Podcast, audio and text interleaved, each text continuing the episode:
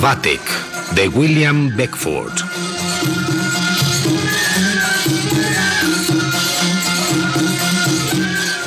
Adaptación Federico Patán.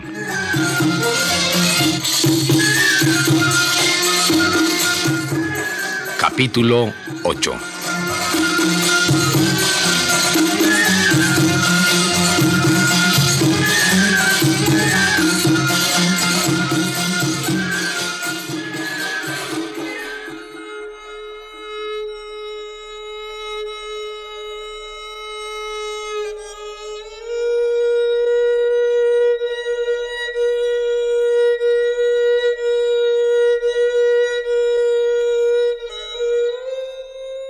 Cuán bellos aparecen en su muerte.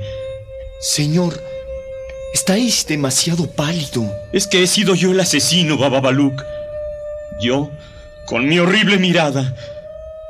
Ah, Nouronihar, ¿podrás perdonarme? Siempre supe que la princesa osaría caer en alguna trampa. ¡Calla, Bababaluk! No sabes lo que dices. Este espectáculo os hace daño, señor. Será mejor retirarnos. Sí. Vayámonos de aquí. Que comience la procesión fúnebre.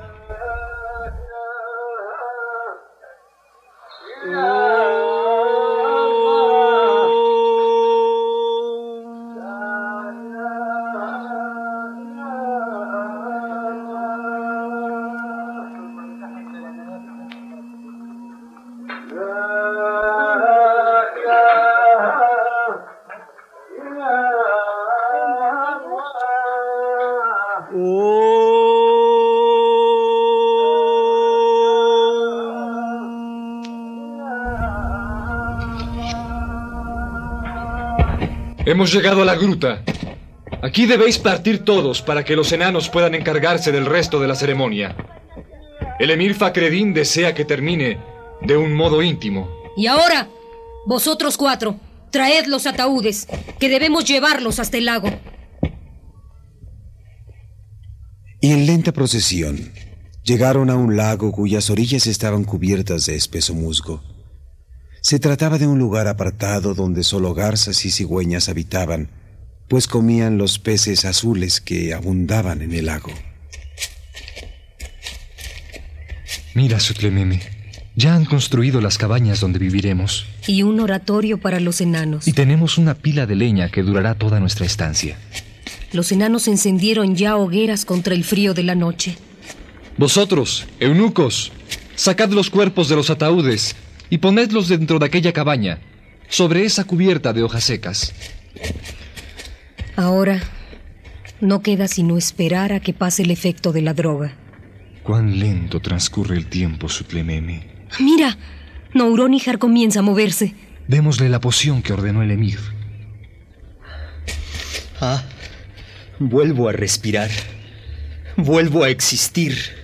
Vuelvo a escuchar el mundo. Vuelvo a ver las estrellas en el firmamento. ¿No es esa la voz de mi amado Gulchenrus? Soy yo, querida Nouronihar. Mas dime, ¿por qué estamos descalzos? No lo sé. Y mira las guirnaldas que tenemos al cuello. Y estas ropas talares. ¿Y ese lago? ¿Conoces tú ese lago? No, no lo conozco. Parece un lago fantasma con esas luces sobre la superficie. Gulchenrus, ¿crees que habremos muerto? ¿Muerto? No lo sé, Nouronihar. ¿Dónde estamos? Creo ver espectros que perturban las hogueras.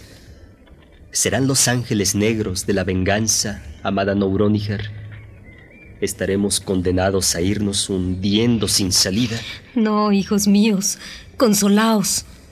El ángel exterminador, que trajo hasta aquí nuestras almas en pos de las vuestras, nos aseguró que el castigo dado a vuestras vidas indolentes y voluptuosas está limitado a unos cuantos años, que pasaréis en esta desolada región donde apenas se distingue el sol y la tierra no da frutos ni flores. Y estos enanos son los encargados de atender a nuestras necesidades, ya que almas tan mundanas como las nuestras siguen conservando muchos rasgos de su origen terrestre. Arroz, y no carne, será nuestra comida, y el pan que nos alimente estará humedecido por las brumas que cubren la superficie de este lago. No lloréis, que el tiempo pasa pronto. En mil años vendrá el camello sagrado que llevará vuestras almas al paraíso. Mil años. Pero... Vamos, vamos, calmaos y cenemos. Pero antes dime, Sutlememe, ¿cómo es que moristeis tan oportunamente? Nos suicidamos, desesperados por vuestra muerte. ¿Y el califa? ¿Murió también de dolor? ¿Se encuentra aquí entre nosotros? Bate que está condenado más allá de toda redención. Bien lo creo. Y desde el fondo de mi corazón me alegra escucharlo, pues estoy seguro de que su horrible mirar es la causa de que estemos aquí, oyendo sermones y mal comiendo arroz. ¿Y qué estará haciendo el califa? allí donde se encuentre.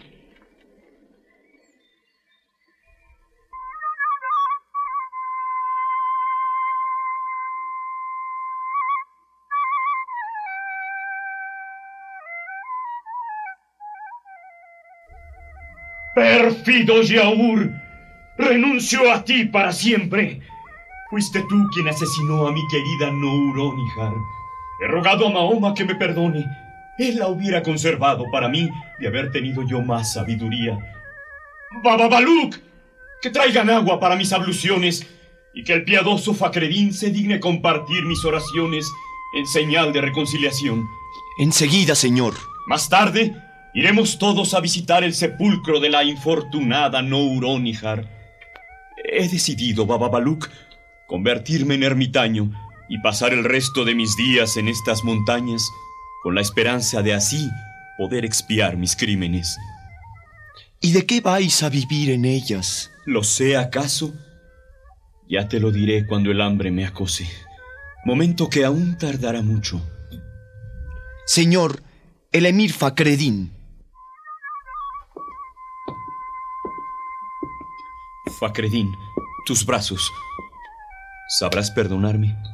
Señor. Nada hay que perdonar. ¿Me acompañarás al sepulcro de tu hija? Desde luego, señor. Bien, partamos. Partamos enseguida. Ordenaré nuestras literas.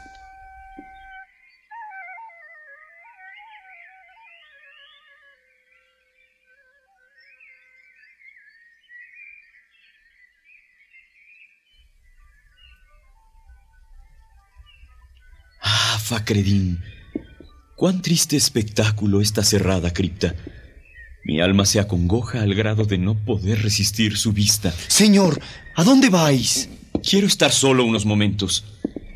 Mi alma lo necesita. No lo creo prudente, señor. No vayáis en esa dirección. ¿Cuál es la causa de tal prohibición? No es mi intención ofenderos, señor. Pero en esa dirección se encuentra un lago maléfico y pondríais en peligro vuestra vida. Nada habrá de pasarme, Facredín. Quiero estar solo. Obedeced, pues, y dejadme vagar a mi gusto. Ay, la soledad me ayuda. Cuánto mejor estoy así, lejos de toda compañía. Llegaré hasta el lago, que ya se divisa allí. Si es tan maléfico como dicen, se avendrá bien con la melancolía de mi alma. ¿Eh? ¿Eh?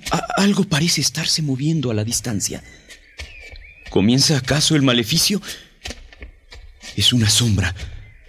Ah, la vista me engaña y da formas conocidas al aire. ¿Eh? Se diría que es... No, no, mis ojos están engañándome. Mis ojos están creando lo que deseo ver. Aquella mañana, Nouronihar, descontenta con su triste condición de alma en pena, levantóse con suavidad infinita por no despertar a Rus y buscó en las orillas del lago más lejanas alivio a su inquietud. Vagó pesarosa hasta que, cansada, vino al reposo que le ofrecían unos tamarindos. Allí estuvo sentada un largo rato. Más sucedió que, escuchando unos pasos, levantó sus hermosos ojos, descubriendo a escasa distancia la imagen apetecida de Batek. Creyéndolo venido al mundo de los muertos, preguntóle con una mezcla de placer y aflicción. Señor, habéis venido a compartir mi arroz y mis sermones.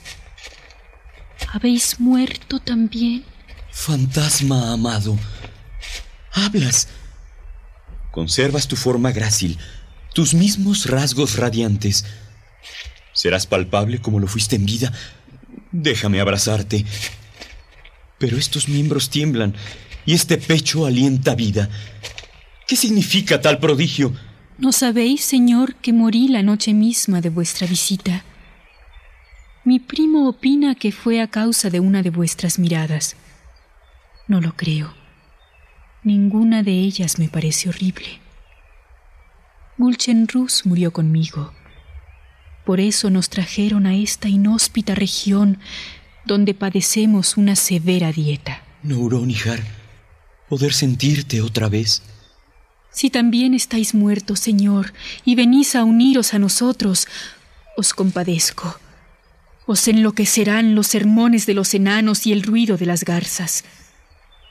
Además, me mortifica mucho que hayamos perdido los tesoros del palacio subterráneo.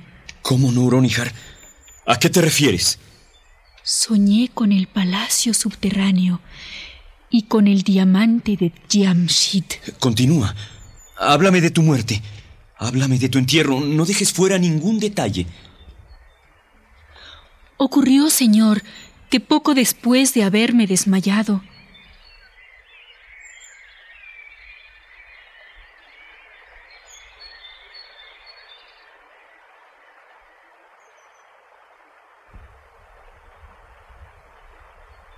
y me encontré en el lago. Luz de mis ojos. El secreto se devela. Estamos vivos, Nouronihar. Estoy seguro de que tu padre nos ha engañado para separarnos. Y el Yaur es otro falso amigo que también quiere engañarnos.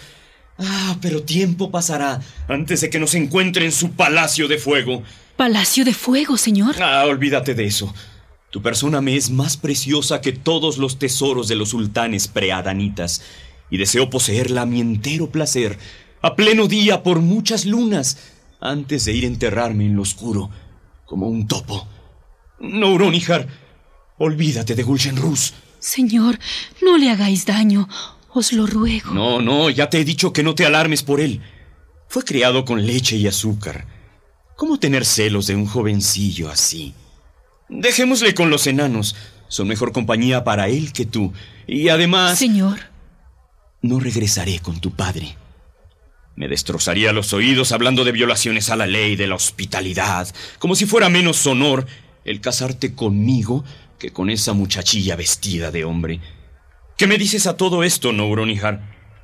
Que soy vuestra, señor. Volvamos de inmediato con mi gente. ¡Bababaluk! ¡Bababaluk! Ay, señor, soñaba yo que me encontraba una vez más. Eh, ¿Qué es eso? ¿Domináis acaso el oficio de diablo? ¿Sabéis despertar a los muertos? En todo caso, alejadla de mí, que bastante daño me ha hecho ya. Y nada me extrañaría que... No hagas el tonto, Bababaluk. Convéncete de que es ella, en persona, viva y hermosa. Ahora escucha. Ve y recoge todas mis tiendas. Móntalas en aquel valle cercano. Allí viviré con este hermoso tulipán cuyos colores pronto restauraré. Procura obtener todo aquello que aumente los placeres de la vida. Pronto sabrás más sobre mis planes. ¡Deprisa, Bababaluk! ¡Deprisa! Señor, obedezco. ¡Deprisa, Bababaluk! ¡Deprisa!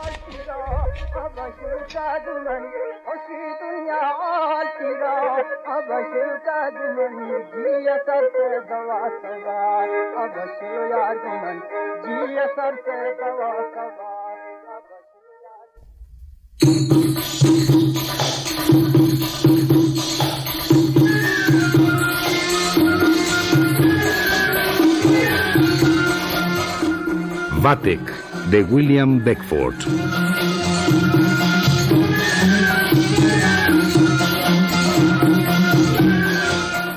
Adaptación Federico Patán.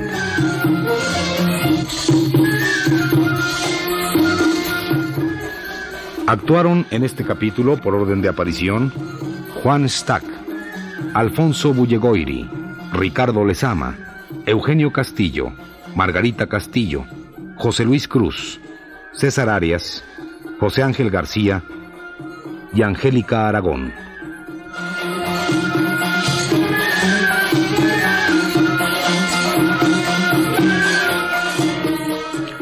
Efectos Manuel Cabrera. Grabación y montaje Manuel Garro y Jorge Castro. Dirección Eduardo Ruiz Aviñón.